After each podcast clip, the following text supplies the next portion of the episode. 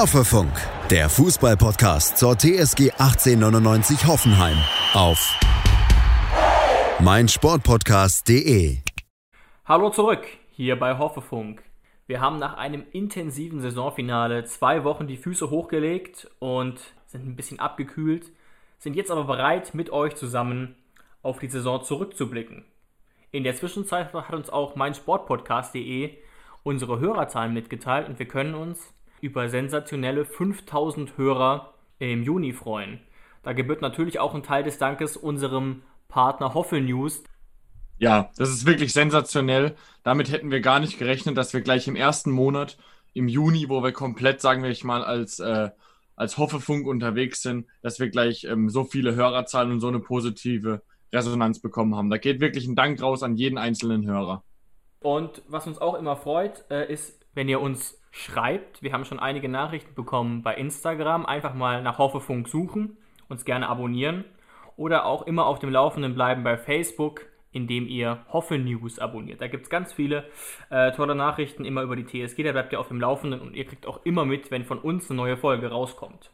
Genau, da auf Instagram haben wir zum Beispiel auch viele Nachrichten bekommen.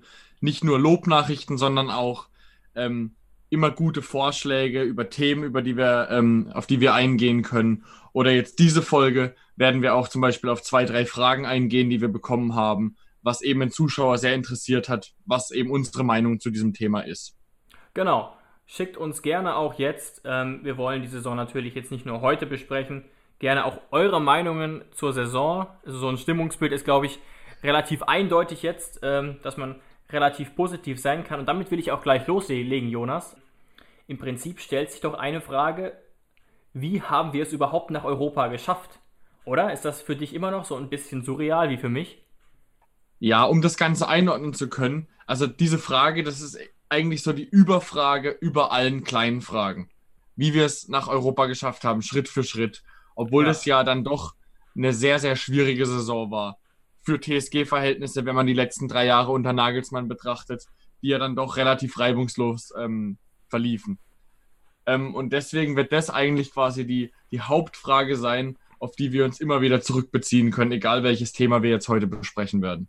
Ja, und man muss auch sagen, jetzt gerade vielleicht am Ende der Folge oder am Ende der nächsten Folge, jetzt gerade können wir sie ehrlich gesagt nicht beantworten. Man muss ja nochmal so ein bisschen das Stimmungsbild sehen. Nehmen wir mal die etwas, sage ich mal, negativeren aus der Fanszene die noch, ich glaube, wann war es, im Februar oder so, uns beim Erreichen des 40. Punkts sozusagen selbstironisch zum Klassenerhalt äh, äh, gratuliert haben.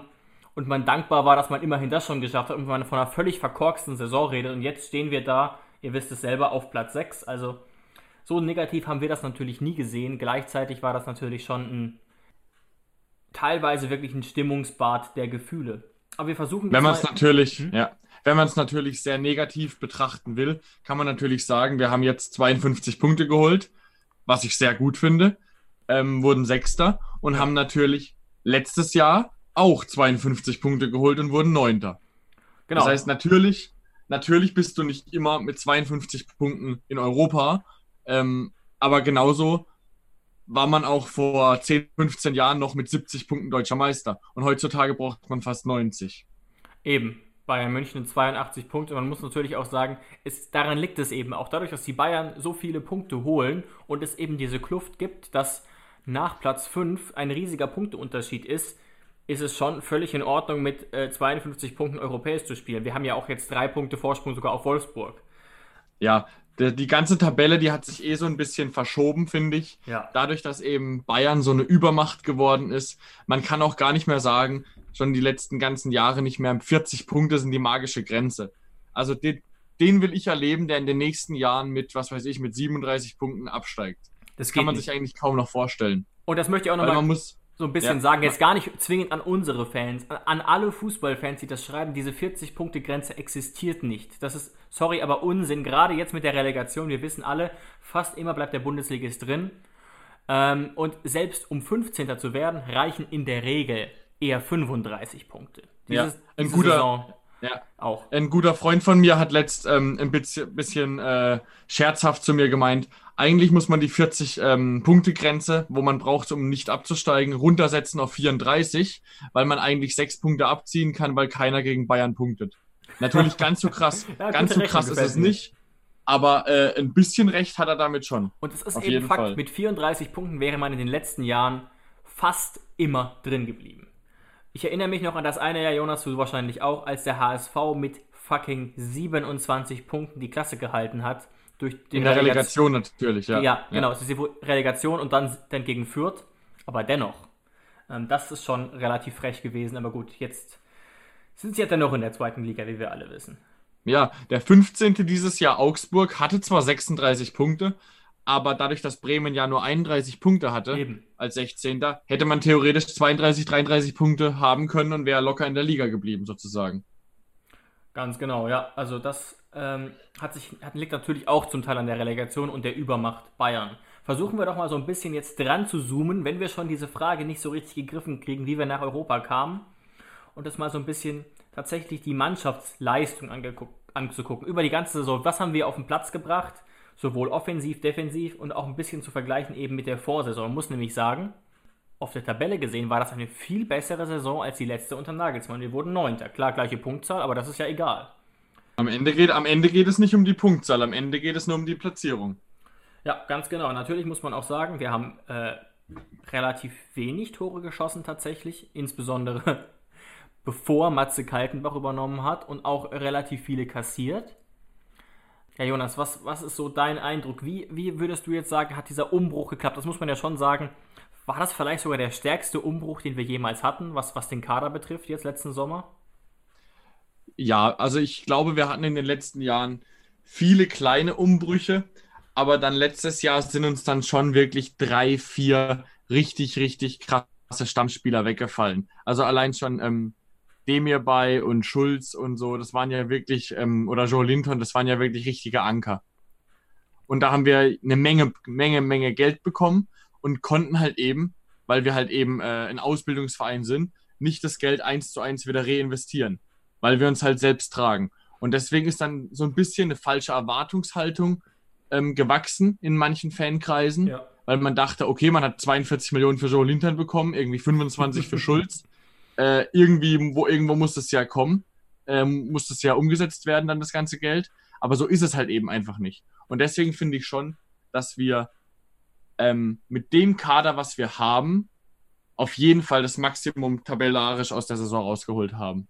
Ja, ich, ich habe auch jetzt gerade, während du geredet hast, gerade nochmal realisiert, also ich kann das auch nicht, nicht, nicht stärker machen. Ich habe wirklich spielerisch die höchste Achtung gerade vor jemandem wie Kerem Demir bei oder auch für Nico Schulz, der ideal in unser System gepasst hat und dass wir, obwohl diese beiden Säulen nicht mehr da waren und auch Joe Linton hat ja ständig gespielt, dass wir trotzdem drei Plätze besser waren, ist eigentlich absoluter Wahnsinn, muss man schon sagen.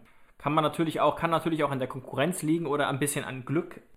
Ich, ich bin jetzt tatsächlich fast so, so ein bisschen überrascht. Ich habe auch vor, vorgestern nochmal äh, die Zusammenfassung gesehen Dortmund gegen Hoffenheim, das 4-0. Das war so surreal natürlich, wie gesagt, wir haben es schon besprochen. Eine unterirdische Leistung auch des BVB. Aber ich bin, ich bin aber tatsächlich jetzt selbst so hin und her gerissen, inwiefern das Glück war oder inwiefern sich doch wieder so ein bisschen der Hoffenheimer Weg und die, das Hoffenheimer Scouting ausgezahlt hat.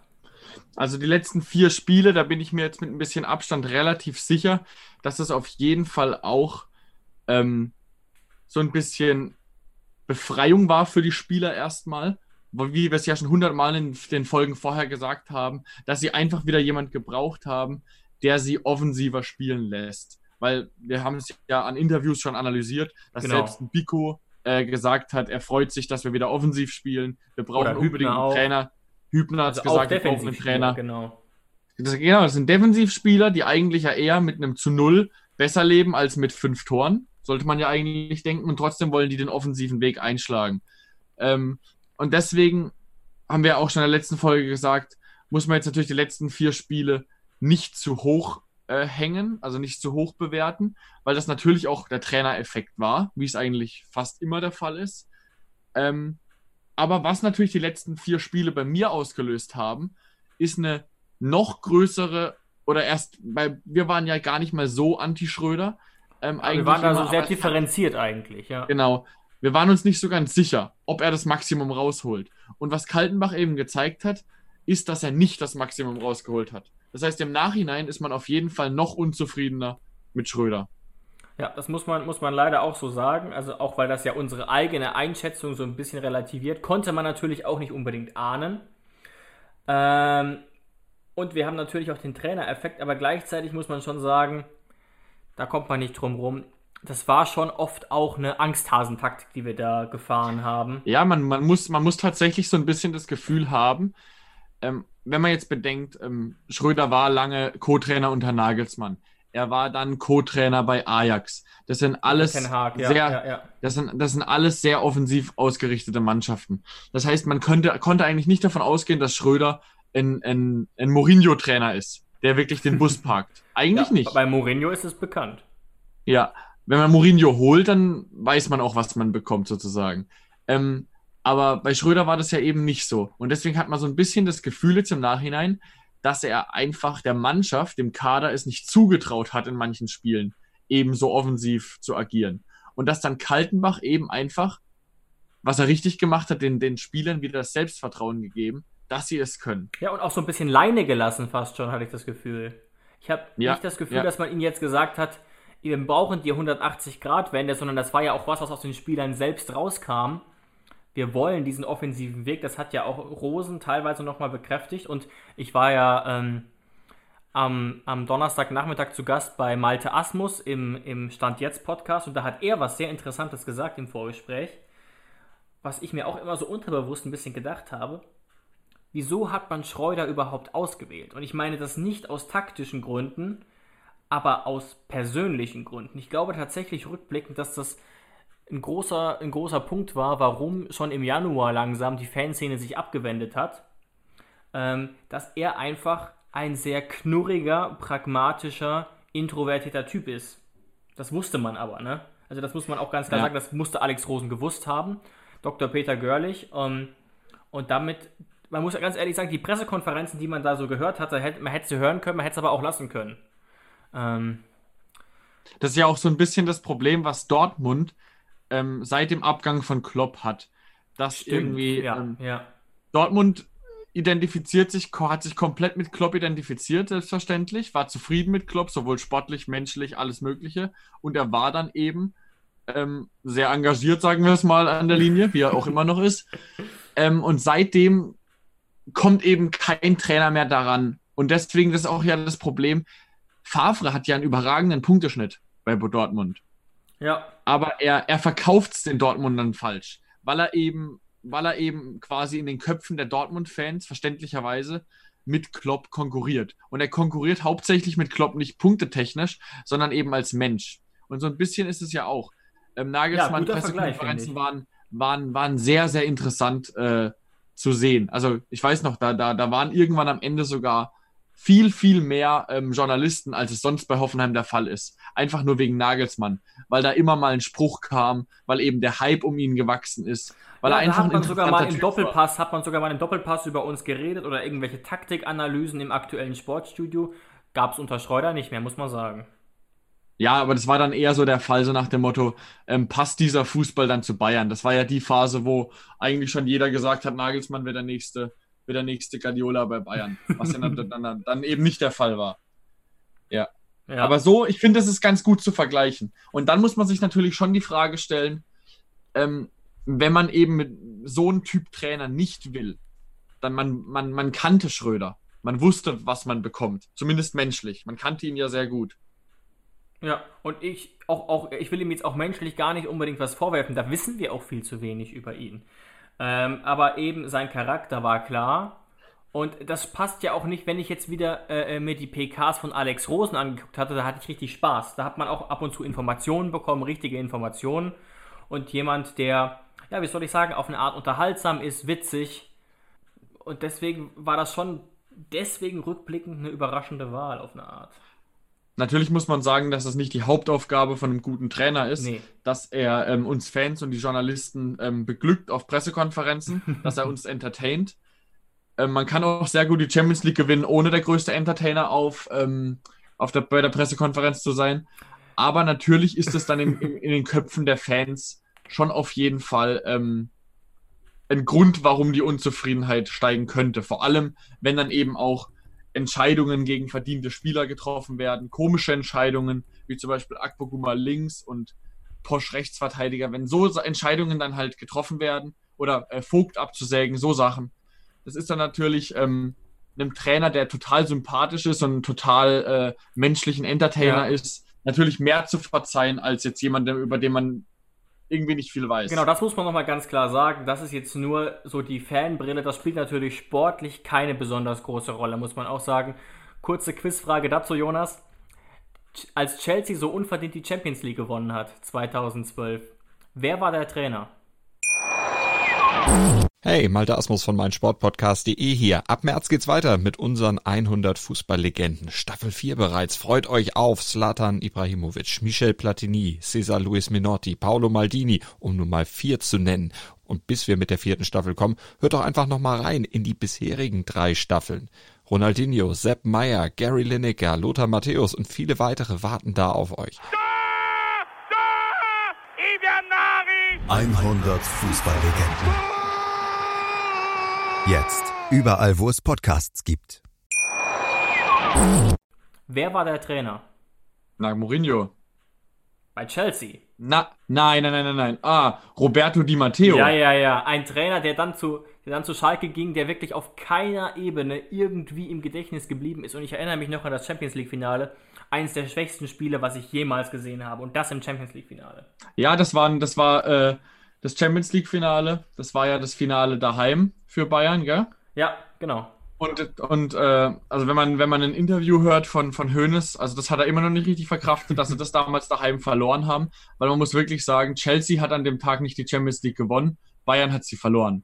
Ja, war das nicht 92. Weil, Minute Didier Drogba oder, oder per Kopf? Es war auf jeden Fall ganz spät, dieser wuchtige Kopfball. Also Weltklasse Kopfball natürlich von Drogba, aber ähm, Bayern hätte das Spiel schon lange 3-0 beenden können. Ja, komplett. Und sie haben es eben nicht geschafft, den Sack, sie haben es eben nicht geschafft, den Sack zuzumachen. Aber es war wirklich ein Spiel auf ein Tor. Ja, um uns, jetzt haben wir uns quasi nochmal so ein bisschen selbst äh, entkräftet. Aber ich glaube, jeder Hoffenheim-Fan weiß, was ich meine. Und das hat ja auch Malte Asmus, finde ich, sehr schlüssig äh, argumentiert, ähm, dass das eben was ist, was, was zu Hoffenheim gehört hat in den, in den letzten Jahren.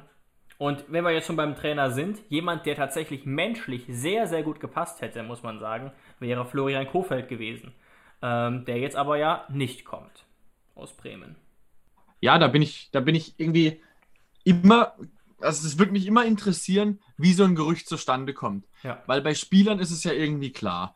Man, man sieht die Spieler irgendwie beim Medizincheck und dann ist das Gerücht sofort klar, weil es da immer irgendwelche Reporter gibt, die vorm, äh, vorm Trainingsgelände campen. Da hat ja Bild für jeden, für jeden Bundesligisten einen, ähm, der da die ganze Zeit ähm, campt, sozusagen. Aber wieso, wie, wie kam das Gerücht zustande mit Kofeld? War es wirklich nur so, ja gut, er, er ist bei Bremen so gut wie gescheitert, ähm, er würde menschlich passen und keine Ahnung, Hoffenheim sucht einen Trainer. Waren es einfach die drei Punkte und plötzlich hat irgendeine irgendeine Boulevardzeitschrift hat plötzlich was geschrieben und jeder hat es geglaubt? Oder war da wirklich, äh, waren da wirklich Fakten dahinter?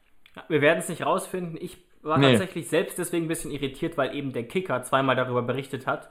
Und äh, wie gesagt, vom, vom Kicker kamen bisher wirklich sehr, sehr selten irgendwelche Falschmeldungen. Was ich tatsächlich glaube mittlerweile ist, dass Kofeld einer der Trainer war, die man auf dem Zettel hatte. Aber ich selbst als Fan und auch fußballbegeisterter Mensch kann mir nicht vorstellen, dass Kofeld die 1A-Wahl gewesen wäre. Denn überlegt euch das mal alle psychologisch. Egal ob Bremen jetzt abgestiegen wäre oder nicht, wie sie ja jetzt nicht sind, das wäre eine richtig schwierige Ausgangsbasis für Kofeld gewesen. Richtig, eine richtige Hypothek. Ja, wir, wir haben ja David, wir haben ja auch schon privat dann drüber geredet, über Kofeld. Und dann habe ich dir ja quasi damals schon, äh, ohne Podcast, in zwei, drei Sätzen gesagt, warum Kofeld, egal welches Szenario mit Bremen passiert, keinen Sinn macht. Ja. Nämlich, Bremen ist richtig, richtig schlecht gewesen, die ganze Zeit. Das ist ja jetzt erst am, am Schluss gekommen, dass sie überhaupt 16. sind. Die sind ja eigentlich schon fast abgestiegen gewesen. Und sie halten lange, lange, lange an Kofeld fest so dass eigentlich objektive Leute sagen, sie halten zu lange an Kofeld fest, weil sie eigentlich den Trainereffekt mitnehmen sollten. Obwohl es menschlich und alles Darauf passt, obwohl Kofeld ein super Typ ist. Genau, das heißt, äh, sie halten an ihm fest, obwohl sie vielleicht sogar im Hinterkopf wissen, dass es vielleicht nicht die cleverste Alternative wäre. Und dann äh, schafft er es und dann sägen sie ihn ab oder lassen ihn nach Hoffenheim gehen? Macht irgendwie keinen Sinn. Überhaupt Und nicht. Kofeld ist ja auch jemand, der hängt ja so an Bremen. Das heißt, wenn Kofeld die Chance bei Bremen bekommt, weiterzumachen, dann, dann würde er auch bei Bremen bleiben. Das heißt, selbst von Kofelds Seite macht es keinen Sinn. Das heißt, die einzige Möglichkeit wäre eigentlich gewesen, dass Kofeld gefeuert wird und dass er dann zu Hoffenheim geht. Aber dann sagen wir mal, Bremen wäre in die zweite Liga abgestiegen. Und sie hätten Kofeld entlassen, schweren Herzens, weil es eben dann nicht anders geht, weiß ich nicht. Obwohl ich selbst glaube, dass sie mit Kofeld in die zweite Liga gegangen wären. Weil wenn du so lange an ihm festhältst, dann gehst du auch den Schritt. Ist möglich, Ähm, absolut. aber wie hättest du es bitte unser, wie hättest du es bitte unserer Fanszene verkaufen wollen, einen den Abstiegstrainer dieser Saison, der mit dem einem brutalen Kader in die zweite Liga abgestiegen ist, zu einem ähm, Europa League-Kandidaten oder einem, zu, einem, äh, Europa, zu einer Europa League-Mannschaft zu holen, obwohl der bis jetzige Interimstrainer Matthias Kaltenbach einen super Job gemacht hätte. Wie willst du das den Fans verkaufen? Ja, das ergibt also keinen ich Sinn. hätte Da es muss nicht natürlich geschluckt, noch ein bisschen Weiß relativieren. Der Kader, der als so gut galt, hat sich natürlich als durchaus schlechter erwiesen. Es gab viele Verletzungsprobleme. Gleichzeitig wäre das, das muss man auch sagen, wenn mit diesem Kader abzusteigen, wäre schon fast schon eine Art Todesstoß für Kofeld gewesen, was seine weitere Trainerkarriere betrifft. Trotz der Verletzungen. Alleine mal, Ja. einfach mal nur den Kader mit dem von Union Berlin, mit Paderborn, mit Augsburg vergleichen. Klar, wie gesagt, ich weiß, es gab diese Verletzungen, also deswegen stimme ich dir da völlig zu. Und man muss also auch sagen, das hast du angedeutet, Kofeld ist ein Urbremer. Und Hoffenheim ist jetzt nicht so attraktiv, dass da normalerweise ein Urbremer sagen würde, okay, ich mache diesen kleinen Schritt, da müsste dann normalerweise eher so jemand wie Gladbach kommen, der wirklich auch richtige Champions League Chancen hat. Ähm, also für Ja. sagen, sagen wir mal Obwohl so, sportlich gesehen natürlich kein, also ich, ja.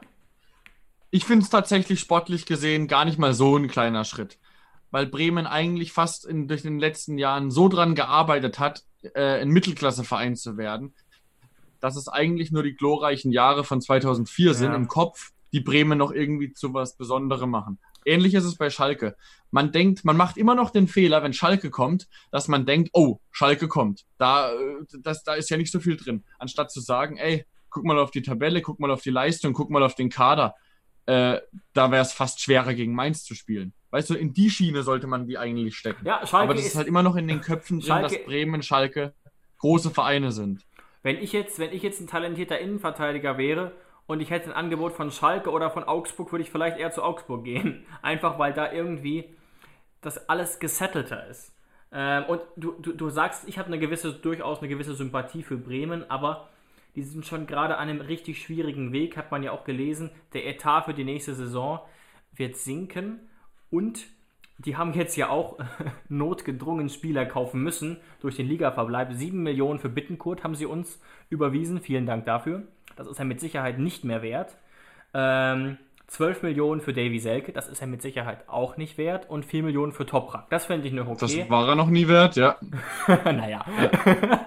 Bei FIFA fand ich ihn immer gut. ähm, ja. aber das sind für Bremen wirklich Unsummen.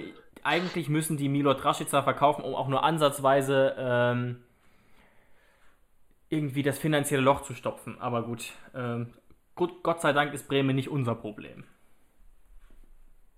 Ja, aber nur das zu dem Thema, dass ich diese Kofeld-Thematik eigentlich nie wirklich verstanden habe. Wirklich auf, also auf, auf keinem Auge habe ich da irgendwie durch, das durchblicken können, in welchem Szenario das äh, schlüssig werden könnte, Ich auch dass er nicht. zu uns wechselt. Auf Twitter gab es auch wirklich viele Wünsche danach, ihn endlich zu verpflichten.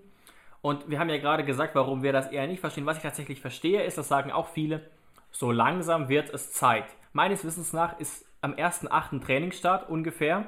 Ungefähr also sechs Wochen vor dem Bundesliga-Start.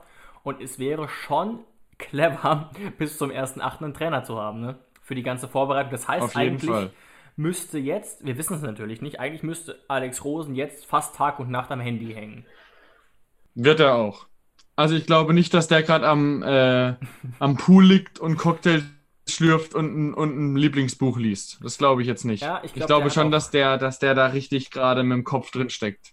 und auch noch viele Personalsorgen oder was heißt Sorgen, Personalfragen, auf die ich sagen würde, dass wir da eher so ein bisschen auf die nächste, äh, in der nächsten Folge drauf eingehen. Aber ich denke tatsächlich, dass wir relativ bald damit mit was rechnen können. Und meine persönliche Vermutung, ich glaube, ich habe es vor zwei, drei Wochen mal gesagt, ist, dass keiner von diesen erwartbaren Trainern kommt. Dass kein Sandro Schwarz kommt, kein Manuel Baum ähm, und eben, wie wir jetzt gehört haben, auch kein Florian Kofeld. Ja, niemand, den man wirklich richtig gut kennt. Niemand, der schon ein paar Bundesligisten irgendwie trainiert hat. Ja, zumindest ja. wäre das ja auch der Scouting-Weg der TSG. Da wurden auch öfters mal überraschende Wege gegangen, die sich aber fast immer ausbezahlt haben. Ähm, ja, aber sind wir gespannt. Tatsächlich gibt es da aktuell fast gar keinen Ansatzpunkt. Außer natürlich die Frage, bleibt Matze Kaltenbach? Aber darüber haben wir ja auch schon ausführlich geredet. Ähm, wir hoffen auf jeden Fall, dass er in der wichtigen Position bei der TSG bleibt und das hat er sich auch verdient. Die Frage ist nur, was will er selbst, was will ja, Alex Rosen, das können wir alles nicht so genau wissen. Also, also zu dem Thema Kaltenbach, da haben wir wirklich, ich glaube, sehr, sehr lang geredet in der letzten Folge. Wer das noch nicht gehört hat, gerne reinhören. Da haben wir wirklich einen sehr, sehr großen Teil über Kaltenbach und Co. geredet. Genau, und ja, das, das Trainerteam auch zu Recht gelobt und uns überlegt, okay, welche, welche Faktoren spielen eine Rolle jetzt ähm, bei, der, bei der Trainersuche. Was wir aber sagen können, ist, ähm, uns ein bisschen darüber austauschen, wer eigentlich unsere Säulen oder Topspieler der Saison waren. Ähm, uns ein bisschen darüber austauschen, wer eigentlich unsere Säulen oder Topspieler der Saison waren. Da geht ja jetzt auch, auch so ein bisschen auf Twitter die Runde und ähm, unser Partner Hoffel News hat da auch zahlreiche Abstimmungen gemacht auf Social Media. Guckt da gerne mal rein. Meines Wissens nach werden ähm, heute oder morgen schon die Ergebnisse veröffentlicht. Aber wir maßen uns einfach mal an, das auch hier intern ein bisschen zu machen. Genau, wir können ja mal quasi dieses System, dass wir so ein paar Awards verleihen quasi in verschiedenen Kategorien, ähm, uns einfach ein bisschen abschauen und das quasi für uns besprechen, wer das denn subjektiv für uns ist. Ganz genau. Und natürlich ähm, laden wir dann die entsprechenden Spieler auch hier in den Podcast ein. mal gucken, ob sie der, ah. der Anfrage nachkommen. Jonas, was genau. ist denn dein Spieler der Saison? Ich finde tatsächlich eine relativ schwierige Frage dieses Mal.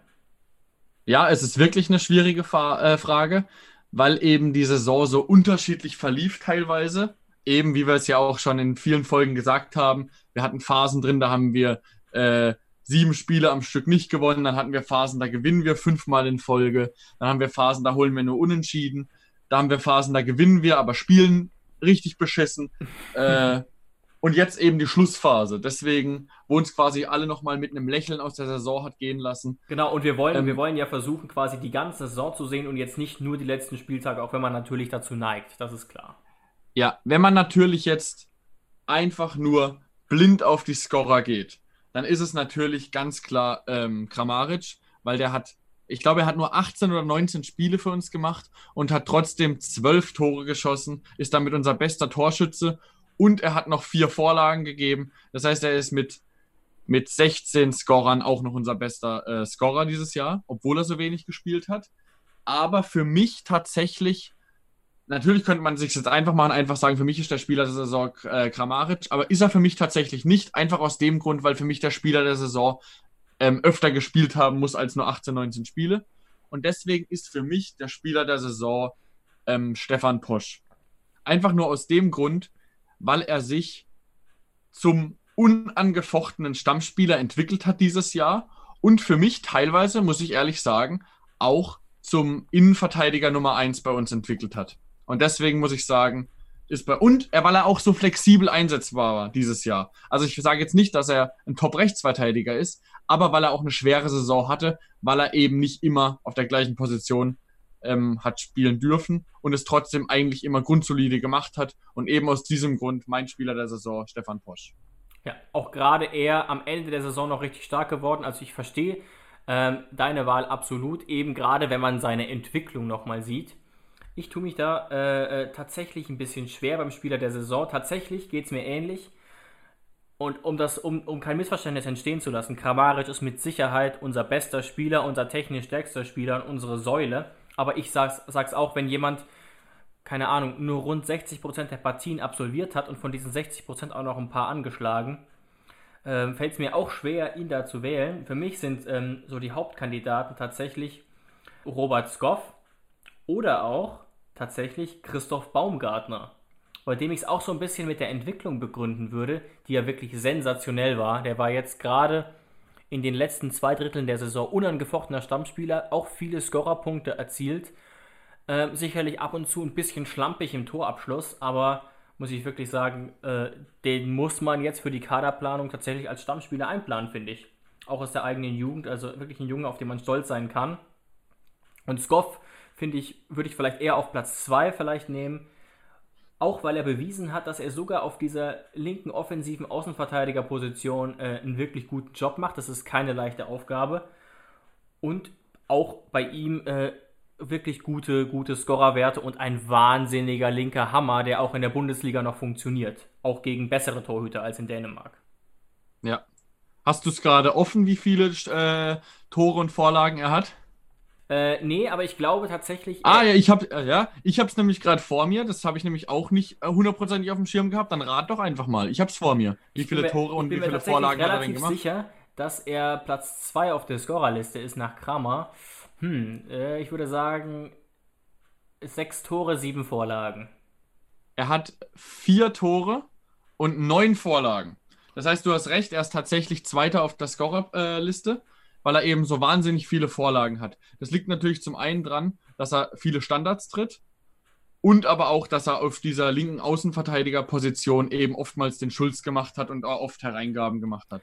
Was ich aber nochmal sagen möchte, das klingt jetzt erstmal nicht überragend, 13 Scorerpunkte. Man muss aber sehen, wie wenig Tore wir insgesamt geschossen haben, gerade in der Zeit ähm, unter Schreuder. Und auf dieser linken Außenverteidigerposition, er hat ja teilweise sogar in der Viererkette gespielt, was ich überhaupt nicht verstehe sind das wirklich gute Werte. Er hat ja, wie viele Spiele hat er wohl rechts außen gemacht? Vielleicht sieben oder so? Boah, maximal, ja. maximal. Ja, er hat ja jetzt auch am, er hat ja jetzt auch am Ende unter Kaltenbach eben diese linke Außenverteidigerrolle gespielt.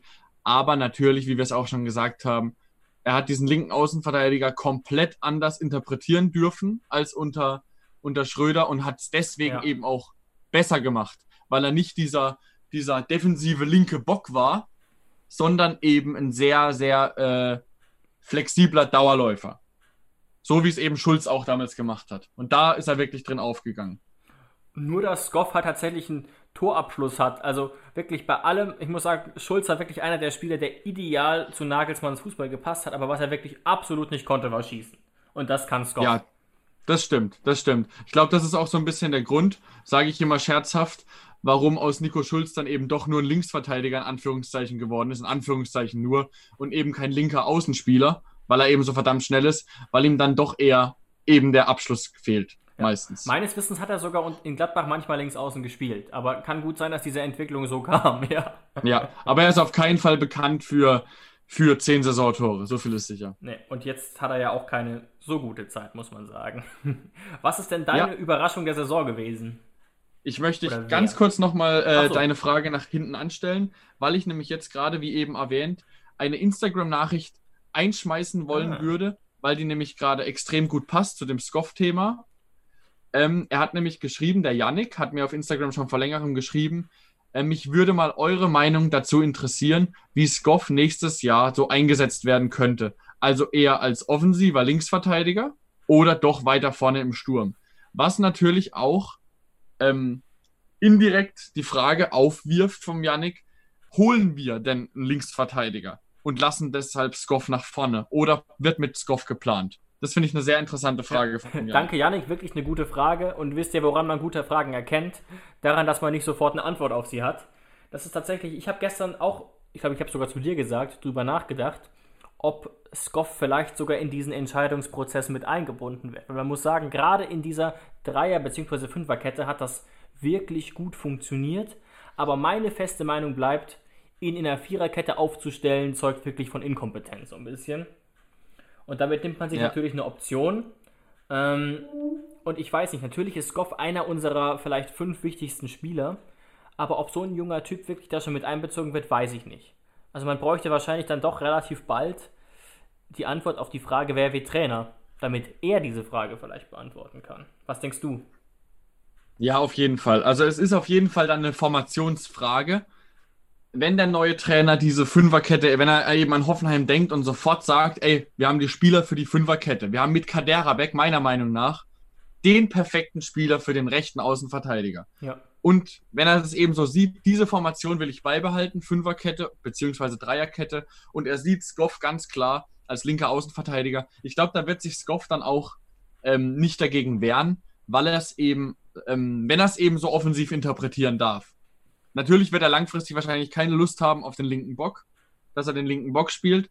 Aber auf jeden Fall, ich, ich sehe Skoff tatsächlich schon auch als linker Außenverteidiger weil er eben so wenig Chancen als rechter Flügel bei uns bekommen hat, ähm, hat er eben bei mir im Kopf seine besten Leistungen auf, als linker Außenverteidiger gemacht. Genau, das stimmt und das ist vielleicht auch äh, äh, so ein bisschen das Problem daran, Yannick, dass uns es deswegen vielleicht ein bisschen schwerfällt, überhaupt zu sehen, ob er so ein guter Rechtsaußen wäre. Wahrscheinlich schon. Aber ja. ähm, wir bräuchten jetzt halt ähm, den Namen, den Trainer, und dann könnte man googeln, wie äh, was hat der Trainer für eine Historie? Wie hat er bei seinem alten Verein aufgestellt und so Sachen? Äh, was für Spielertypen hat er gerne als Außenverteidiger? Was für Spielertypen hat er gerne als offensive Spieler? Deswegen ohne Trainer ist die Frage sehr schwer. Ich kann mir Skoff sehr, sehr gut als linker Außenverteidiger vorstellen, wo ich mir aber sicher bin, ähm, dass wir auf jeden Fall auf der Außenverteidigerposition noch, egal ob als Backup oder als gesetzter Spieler, was brauchen auf jeden ja. Fall. Ganz, da, bist, da bin ich genau deiner Meinung. Wir brauchen einen Außenverteidiger. Ähm, wir haben eigentlich aktuell keinen richtigen Backup, außer ja, Steven Zuber vielleicht. Obwohl Zuber, wenn er ja in letzter Zeit gespielt hat, eher auf der 8 oder so eingesetzt wurde. Also schon eher im Zentrum mehr. Genau, ist auch wieder eine Trainerfrage, wo man, wo man ihn sieht, da. Also Zuber hat ja auch schon gefühlt auf allen Positionen gespielt. Auf der 8, links außen oder als Linksverteidiger. Genau, in dem, in ähm. dem halben Jahr bei Stuttgart war er ja extrem offensiv, wo er dann auch ein paar Mal getroffen hat. Ganz genau. Ähm, deswegen, also Zuber ist schwer zuzuordnen. Wenn ihn der Trainer eben nicht als äh, Linksverteidiger sieht, dann muss auf jeden Fall gehandelt werden. Ja, und wer weiß. Aber äh, Joshua Brennett kommt ja zurück von seiner Laie. Der war ja ähm, nach, nach, äh, nach in die Niederlande ausgeliehen das Jahr. Genau. Der, der ist ja wieder zurück. Das heißt, natürlich ist da auch wieder die Frage, ja, vielleicht darf der er könnte natürlich beweisen. Diese, diese, der könnte natürlich diese Backup-Rolle ähm, übernehmen, natürlich. Oder sich natürlich aufdrängen und spielen. Aber da hätte man auf jeden Fall natürlich was.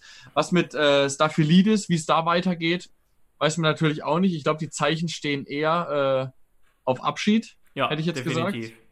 Und deswegen muss, ist da auf jeden Fall Handlungsbedarf. Ja. Und deswegen, Janik, können wir die Frage eigentlich dann äh, so beantworten, dass man, dass es eine Trainerfrage ist, aber dass wir uns auf jeden Fall ihn auch als äh, linker Außenverteidiger uns vorstellen. Ja. Und generell gilt nicht nur auf der Außenverteidigerposition, wir brauchen mit Sicherheit einen größeren Kader jetzt. Also wenn Spieler gehen, braucht man eigentlich dafür zwei neue sozusagen. Genau, ähm, vor allem jetzt mit, mit, mit Blick auf Europa. Ja, ganz genau. Die Europa League ist ja, ist ja von den, vom Umfang her, von den Spielen, äh, hat ja sogar noch eine Runde mehr als die Champions League, wenn man weiterkommt. Also ist auf jeden Fall äh, ein sehr viel größerer Aufwand, als nur ähm, in der Bundesliga zu spielen, auf jeden Fall. Da braucht man auf jeden Fall noch ein paar mehr Alternativen. Gleichzeitig, wir haben schon gesagt, ist es natürlich ein großer Attraktivitätsfaktor und auch finanziell nicht schlecht. So, genau, und jetzt, jetzt kommen wir zurück zu deiner Frage. Wie war deine Frage nochmal? Genau, deine Überraschung der Saison. Welcher Spieler hat dich überrascht? Kann natürlich auch trotzdem Stefan Posch sein, theoretisch. Ja, den würde ich jetzt aber nicht tatsächlich als Überraschung der Saison bei mir, äh, dass ich das sage, sondern weil, weil es ist für mich nicht so wirklich eine Überraschung gewesen, weil man schon immer gesehen hat, wie gut er ist. Es hat mich dann eben nur gefreut, dass er diesen enormen Schritt dann eben dann machen konnte in diesem Jahr. Ja. Okay, Überraschung der Saison. Überraschung ist halt schwierig, das heißt, da fallen halt so Leute wie Kramaric natürlich raus, weil das ist keine Überraschung dass er so spielt. Ja, genau, die Arrivierten, ähm, also jetzt Baumann, Kadera, Beck, Kramaric, das macht keinen Sinn, die zu nennen. Grilic oder sowas, das macht natürlich ja wirklich keinen Sinn. Ja, auch mit, man könnte jetzt natürlich sagen, Baumgartner muss man natürlich auf jeden Fall mit aufnehmen in die Liste. Ähm, hast du denn schon was? Während ich, hätte, ich jetzt gerade noch so ein bisschen überlege. Ich würde tatsächlich tendieren, und da bin ich echt ein bisschen traurig, dass er da am Ende nicht mehr mitmischen konnte, sage es Adamia nehmen der ja wirklich überragende Spiele gemacht hat, auch eine gute Bilanz hat. Und man muss ja einfach mal sehen, wo der herkam. Der kam aus Regensburg, hatte da zwar eine gute Quote, hat, glaube ich, weiß ich nicht, 1,5 Millionen gekostet. Und jeder ja. zweite Fan hat sich gedacht, ich auch ganz kurz, was wollen wir denn mit dem? Der war auch ja. gar nicht mehr ganz so jung.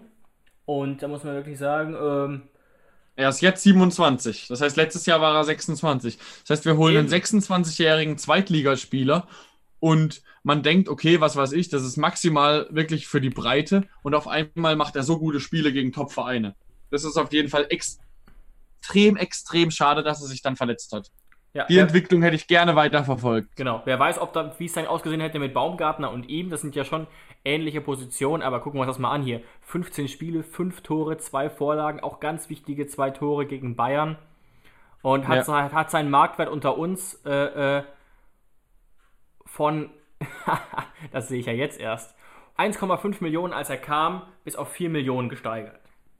Also, Okay, dann würde ich das Ganze, wenn du dann mit, mit Adamian gehst, dann würde ich einfach sagen, Baumgartner natürlich, dass er auf jeden Fall, auch wenn das natürlich die, äh, die normale Antwort wahrscheinlich auf die Frage ist, aber dann würde ich, um ihn zu wertschätzen, einfach mal Baumgartner sagen, weil der muss einfach genannt werden bei der Frage. Dann haben wir, glaube ich, mit Adamian und Baumgartner schon ähm, zwei große Überraschungen dabei. Absolut. Obwohl man bei Baumgartner natürlich auch sagen kann, man hat letztes Jahr schon in Ansätzen gesehen, wie talentiert er ist und dass er eine Alternative für die erste Mannschaft ist. Was er in dieser Spielzeit dann aber abgeliefert hat, dass er sich dann eigentlich zum Stammspieler entwickelt hat. Zum, äh, äh, also das ist eben diese Überraschung, warum ich dann eben mit Baumgartner Eben, gehen er war meistens eben dann doch nicht der Joker. Und das muss man auch sehen, das war was, was Alfred Schröder schon gesehen hat. Ja, Ähm, und das muss man ihm natürlich auch hoch anrechnen. Er hat aus Baumgartner einen, einen gestandenen Bundesligaspieler äh, gemacht.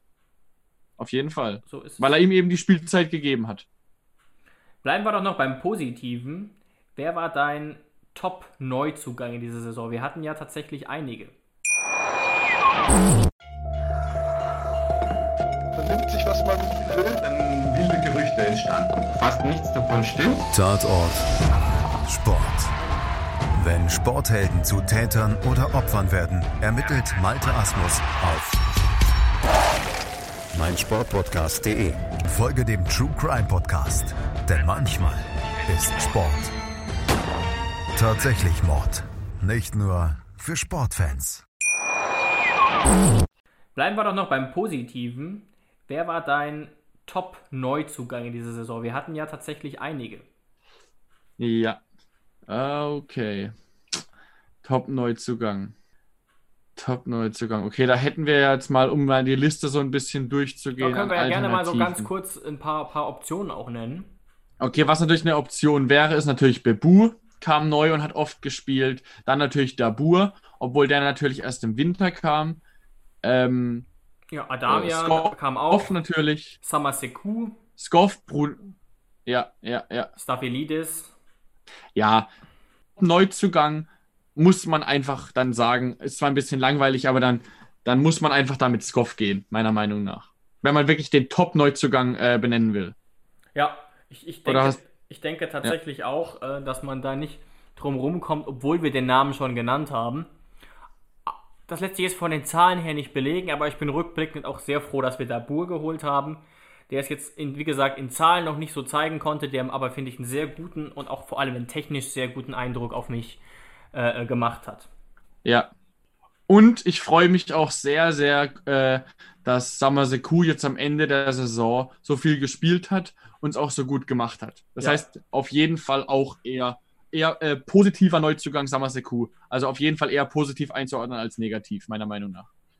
Ja, der galt ja auch so fast schon so ein bisschen als Flop ähm, zunächst.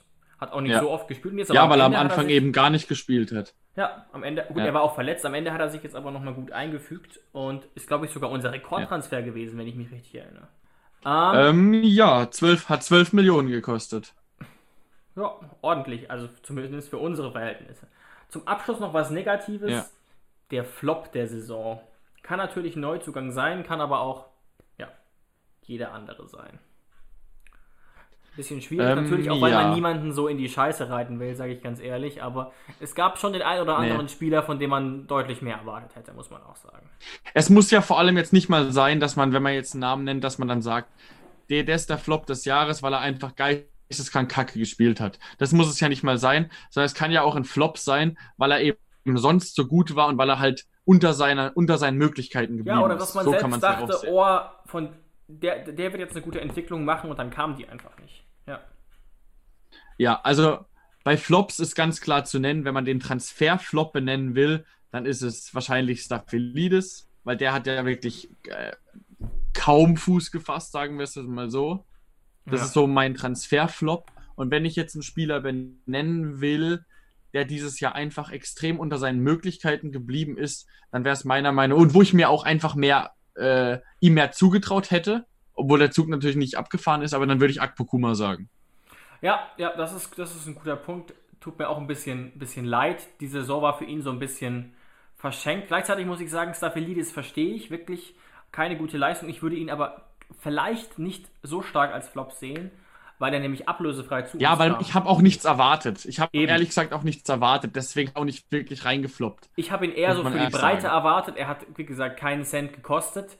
Ähm, wer, wer nicht, und das Ja. hast du ja eben gesagt, wer nicht Kacke gespielt hat, von dem ich aber wirklich mehr erwartet habe, muss ich ganz ehrlich sagen, war Jakob Brun-Larsen. Ähm, Ja. der als großes Talent gilt in Dänemark, auch von im BVB Dress schon einige gute Spiele gemacht hat und auch einfach ja, gutes Geld gekostet hat, muss man auch sagen. ja, einfach unter seinen Möglichkeiten geblieben ist, obwohl man da natürlich sagen muss, er kam extrem spät.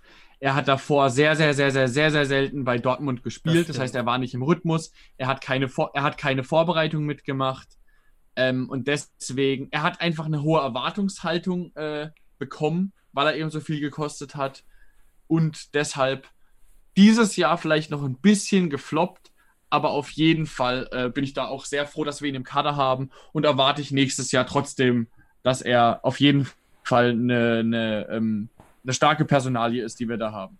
Ja, genau. Also ich würde ihn auch noch nicht abschreiben. Ich meinte jetzt nur, dafür, dafür dass er rund 10 Millionen Euro gekostet hat, habe ich schon ein bisschen mehr erwartet. Aber du hast recht, man muss die Argumente sehen. Er kam ja eben auch für Dortmund sogar unter Marktwert, weil er da keinen Fuß mehr fassen konnte. Aber insgesamt Ja, denke ich, äh, genau. muss man Alex Rosen wieder für seine Transferpolitik loben. Und wo wir schon bei Alex Rosen sind, wäre meine abschließende Kategorie oder abschließende Frage für dich, Jonas. Wir haben es schon gesagt, wahrscheinlich hängt Alex Rosen jetzt Tag und Nacht am Handy. Was wäre so dein Rat an ihn? Vielleicht hört er auch zu. Haha. ähm, was, was sollte er, was, was ist so dein, dein zentraler Rat? Egal jetzt ob im Hinblick auf den Trainer, was auf welche, auf welche Charaktereigenschaft, auf welche taktische Eigenschaft man da achten muss oder in Bezug auf den Kader. Denken wir mal an Fußballmanager, wem würdest du eine das Etikett aufkleben unverkäuflich oder so? Also was wo, oder wo, auf welcher Position müssen wir vielleicht nachrüsten? Das werden wir in der nächsten Folge noch, noch äh, näher besprechen, aber vielleicht hast du da schon so eine, so eine erste Idee. Ja, da werden wir, in der nächsten Folge werden wir auch ein bisschen spekulieren, was ähm, Neuzugänge betrifft. Werden Genau. wir vielleicht auch ein paar Namen reinschmeißen, Genau. die komplett spekulativ sind, die einfach nur uns irgendwie so ein bisschen ähm, wach hält.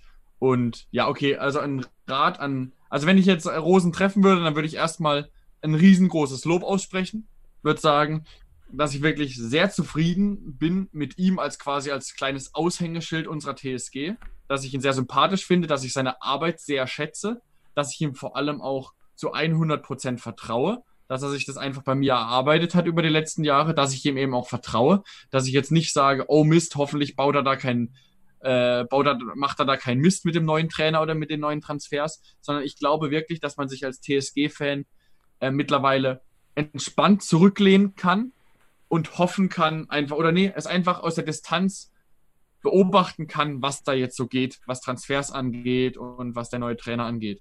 Als, als Tipp muss man natürlich dann einfach sagen, oder was ich mir wünsche, ist, dass auf jeden Fall beim neuen Trainer die Menschlichkeit an erster Stelle stimmt. Dass da auf jeden Fall, dass er menschlich einfach zur TSG passt. Und das, dass er, dass er einfach in diese, diese, diese, das familiäre, was wir da bei Kaltenbach so mögen, dass er das irgendwie auch ähm, an die Fans weitergibt und deswegen, dass das Menschliche da auch passt. Aber da, wie gesagt, da geht mein vollstes Vertrauen raus. Ja, eben, das hat er sich wirklich verdient und natürlich hat er auch nicht immer 100% richtige Entscheidungen getroffen, aber das geht ja auch nicht. Also, wenn jetzt jeder an seinen eigenen Beruf denkt. Nein, natürlich ähm, nicht. Ähm, ja, ich würde mir natürlich wünschen, aber das ist immer so ein bisschen so ein Fanwunsch, dass so unsere wichtigen Säulen erhalten bleiben, mit denen man sich besonders identifiziert. In meinem Fall wäre das jetzt gerade ähm, so jemand wie Olli Baumann, Ermin Bicacic, Pavel Kaderabek, dass, dass solche Säulen da bleiben, Florian Grillitsch mittlerweile auch. Ja, dass Ähm, Kevin Vogt wieder zurückkommt, würde ich mir wünschen, zum Beispiel. So Sachen. Stimmt, darüber haben wir ja auch schon geredet. Im Endeffekt muss Ja. man aber sagen, wir haben die Innensicht natürlich nicht. Und wenn jetzt irgendwann in ein, zwei Jahren Pavel Kaderabek vielleicht nicht mehr spielt, wären wir natürlich sehr traurig, weil wir ihn spielerisch und menschlich einfach sehr, sehr gut finden. Aber da muss man dann auch manchmal so ein bisschen differenzieren. Dennoch würde ich mir das wünschen und halte es auch aktuell für sportlich äh, sinnvoll, eben diese Säulen beizubehalten.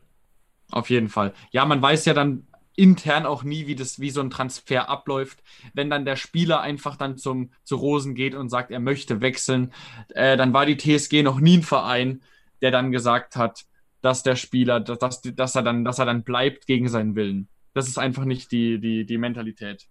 Eben, und das haben ja auch einige Fans schon kritisiert, verstehe ich auch. Man muss aber sagen, das ist natürlich auch ein Faktor, der dazu führt, dass die Atmosphäre im Team gut ist. Es gab ja wirklich in Ja. den letzten Jahren ganz, ganz, ganz selten Meldungen. Und wenn, dann war das mal irgendwas halb erfundenes in der Bildzeitung, dass es in der Mannschaft kriseln würde. Das liest man ja in anderen Vereinen gefühlt alle vier Wochen. aber Teambuilding-mäßig, dass man da irgendwie ähm, zwei, drei Fremdkörper im Team hat, wo man immer denkt, was machen die da eigentlich? Oder die beim Feiern nebendran sitzen. Also sowas, sowas wird mit solchen Maßnahmen, dass man einfach keine Spieler hält, wenn sie nicht da sein wollen, sowas wird da auf jeden Fall vermieden. Und das, deswegen wirklich wird, wird gute Arbeit geleistet, auf jeden Fall.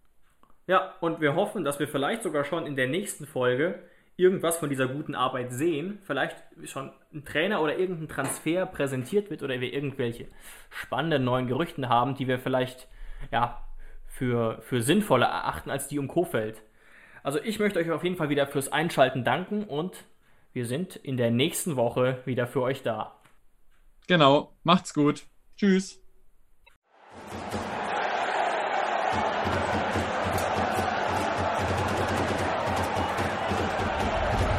Hoffefunk, der Fußballpodcast zur TSG 1899 Hoffenheim auf meinsportpodcast.de.